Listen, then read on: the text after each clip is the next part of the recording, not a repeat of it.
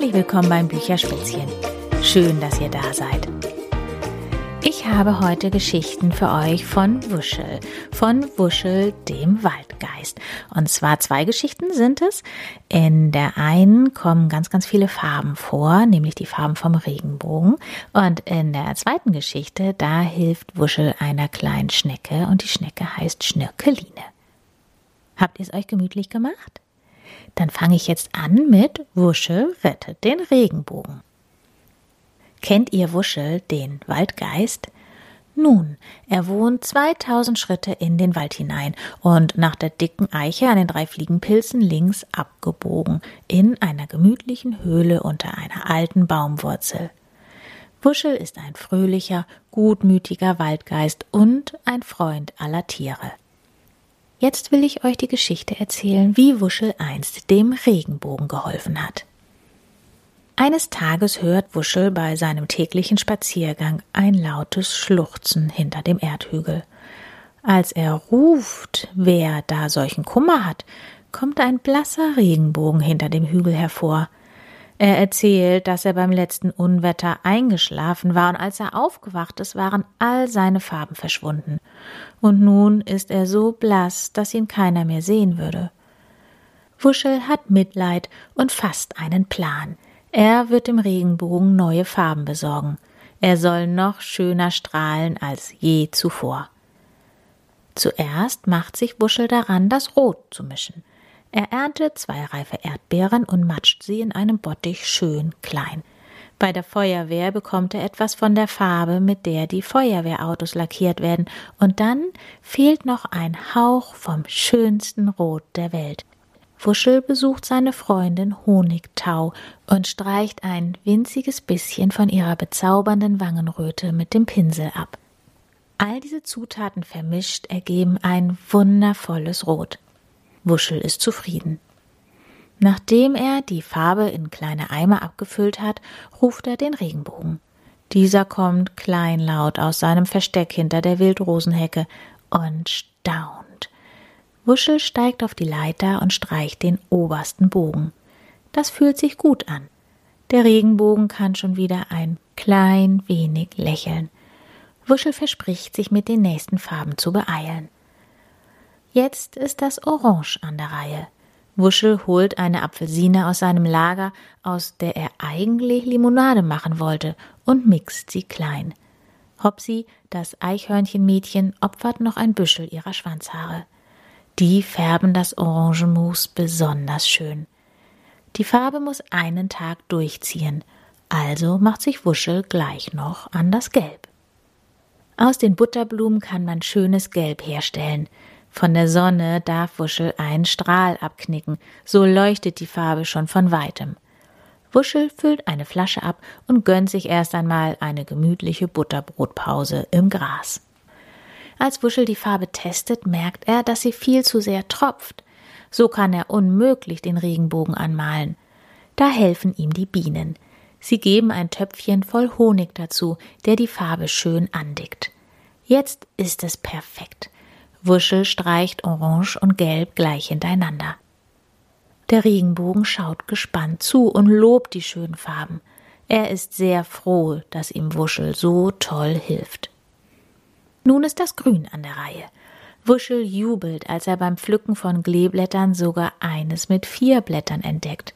Na, wenn das kein Glück bringt. Dazu gibt es noch ein bisschen Entengrütze vom Waldteich und dann ab mit dem Saft in eine Flasche. Dieses Mal kann der Regenbogen die Farbe bequem mit einem langen Strohhalm trinken und Wuschel kann die Sonne im Liegestuhl genießen. Für das Blau reist Wuschel sehr weit bis ans Meer. Er taucht hinunter zu seinem Freund Okto, dem Tintenfisch. Der spendiert ein Fässchen seiner besten Tinte. Verdünnt mit Meerwasser gibt das ein tolles Regenbogenblau. Der Regenbogen ist Wuschel neugierig hinterhergereist, und so kann Finny, der Delfin, beim Streichen des nächsten Bogens helfen. Er springt mit dem vollen Pinsel aus dem Wasser und Stück für Stück färbt sich der fünfte Streifen blau. Wuschel dirigiert die Arbeit von seinem kleinen Segelboot aus. Nur wenig später leuchtet der blaue Streifen des Regenbogens mit dem herrlichen Meer um die Wette und Wuschel kann die Heimreise antreten. Wieder zu Hause steht Wuschel am nächsten Tag früh auf und sammelt Morgentau von Bertha Kreuzis Netz. Als er ein halbes Glas voll hat, legt er sich wieder schlafen, denn er muss für die kommende Nacht gut ausgeruht sein. Als die Nacht hereinbricht, ist Wuschel ausgeschlafen und putzmunter. Er steigt zu Buhu, dem klugen Waldkauz, auf den Baum und kratzt vorsichtig ein wenig Nachtblau vom Himmel.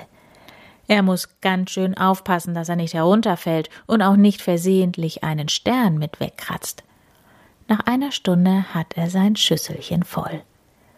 Am nächsten Morgen muss er nur noch das Nachtblaupulver einweichen. Quaki hilft ihm dabei und strampelt kräftig mit seinen starken Froschbeinchen, damit sich das Pulver gut im Morgentau verteilt. Der Regenbogen ist begeistert von diesem herrlichen Indigoblau. Für das Violett mischt Wuschel Reste vom Rot und vom Blau zusammen und füllt den Topf mit etwas Pflaumenmus auf.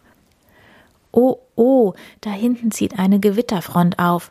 Jetzt muss er sich beeilen, dann könnte der Regenbogen schon nach dem nächsten Unwetter in voller Schönheit leuchten. Wuschel bittet die Schmetterlinge, ihm zu helfen. Er streicht den allerletzten Bogen und die Schmetterlinge flattern immer wieder am Regenbogen vorbei und schlagen dabei so eifrig mit ihren Flügelchen, dass die Farbe ganz schnell trocknet. Geschafft! Gerade noch rechtzeitig vor den ersten Regentropfen ist Wuschel fertig mit Streichen und die Schmetterlinge haben ganze Arbeit geleistet. Schnell suchen die Freunde ein trockenes Plätzchen, bis der Regen vorüber ist. Dann ist das Unwetter vorbei. Der Regenbogen ist so stolz auf seine wundervollen neuen Farben, dass er sich heute sogar über die ganze Stadt gespannt hat, damit sich alle an ihm erfreuen können. Wuschel winkt ihm von unten aus zu, und der Regenbogen bedankt sich noch einmal ganz herzlich bei unserem lieben Waldgeist und all seinen Freunden, die mitgeholfen haben, ihm seine Farben wiederzuschenken. Und wenn ihr ihn das nächste Mal am Himmel seht, denkt auch einmal kurz an Wuschel, denn wer weiß, was ohne ihn gewesen wäre. So, da ist die Geschichte mit dem Regenbogen zu Ende. Und die zweite Geschichte von Wuschel heißt Ein neues Haus für Schnirkeline. Wer klopft denn da so laut und dringlich? Wuschel, der Waldgeist, beeilt sich, seine Tür zu öffnen. Vor sich sieht er Hopsi, die vor Aufregung bis in die Schnurrhaare zittert. Das Eichhörnchen ist noch ganz aus der Puste, und erst nachdem sie dreimal tief durchgeatmet hat, kann sie Wuschel erzählen, was passiert ist. Sie war am Waldweg unterwegs, um Nüsse zu sammeln, als sie mit ansehen musste, wie die Schnecke Schnirkeline von einem unachtsamen Jogger getreten wurde. Schnirkeline war ohnmächtig geworden, war aber schnell wieder zu sich gekommen, als Hopsi zu Hilfe geeilt war. Ihr Häuschen jedoch hatte ein dickes Loch abbekommen. Hopsi hatte der verletzten Schnecke versprochen, weitere Hilfe zu holen. Wuschel wusste doch immer Rat. Unser Waldgeist macht sich sofort mit Hopsi auf den Weg. Zuerst reibt er Schnirkeline ein bisschen mit Anika ein, damit die Schmerzen erträglicher werden. Die Arme hat wirklich ganz schön was abbekommen. So wie das Häuschen aussieht, kann sie nicht mehr darin wohnen. Wuschel nimmt ihr das Haus ab und liest die Bruchstücke auf dem Weg zusammen. Die Schnecke braucht dringend Ersatz. Er überlegt und grübelt und kramt dann in seinem Schuppen herum. Da, hinter einer Kiste findet er einen alten Schraubverschluss, den ein Wanderer in den Wald geworfen hatte. Der passt doch perfekt. Wuschel setzt Schnirkeline den Flaschendeckel als neues Haus auf, und sie ist glücklich, dass sie wieder einen Rückzugsort hat. Am nächsten Tag geht Wuschel Schnirkeline einen Krankenbesuch abstatten und findet die Schnecke völlig aufgelöst vor. Sie berichtet, dass sie durch ihr neues rotes Deckelhäuschen im Wald so sehr auffällt, dass schon vier Vögel auf sie herabgestürzt sind, um sie zu fressen, und sie sich jedes Mal nur ganz knapp retten konnte. Mit ihrem alten Häuschen war sie viel besser getarnt. So kann es natürlich nicht weitergehen. Zum Glück hat Wuschel schon eine neue Idee, was Schnirkeline als Haus dienen könnte. Jetzt im Herbst liegen sie überall im Wald herum. Sie sind unauffällig gefärbt und für den Fall, dass doch einer Schnöckeline fressen wollte, auch gut zur Verteidigung geeignet. Kastanienigel.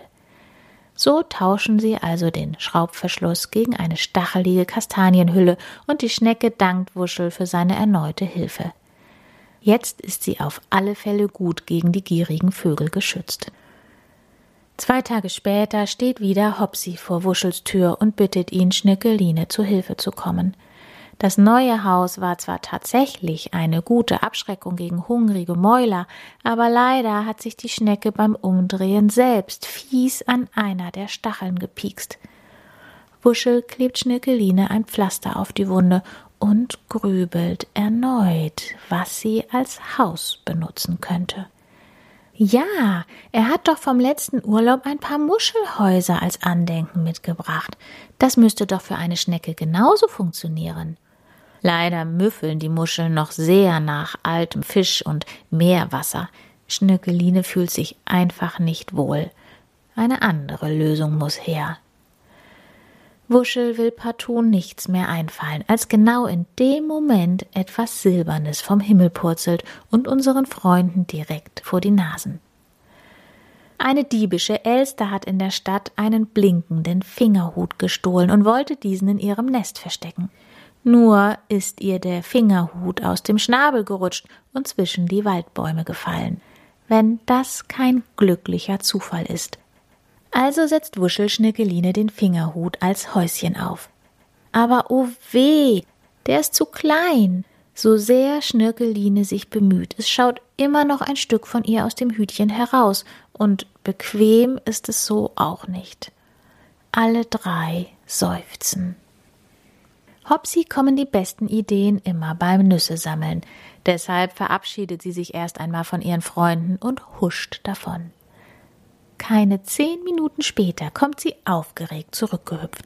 Sie wedelt schon von weitem mit einem grünen Ding, und als sie ihre Freunde erreicht, zeigt sie ihnen stolz ihren Fund.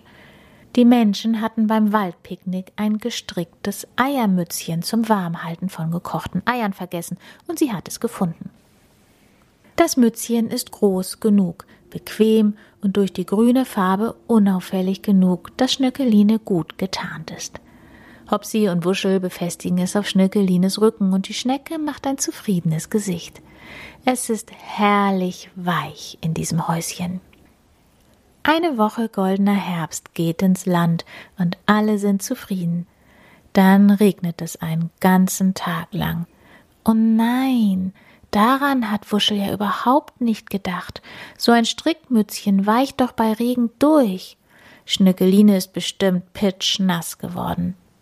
Er eilt mit dem Schirm zu ihr, und tatsächlich, er findet eine völlig durchnässte und dazu auch noch weinende Schnecke vor sich und hat seine liebe Mühe, sie zu trösten. Nun ist guter Rat teuer. Der Regen hat wieder aufgehört und während Schnickeline trocknet, lehnt sich Wuschel zum Nachdenken an einen Baum. So sehr er sein Waldgeistgehirn auch anstrengt, ihm will einfach nichts mehr einfallen.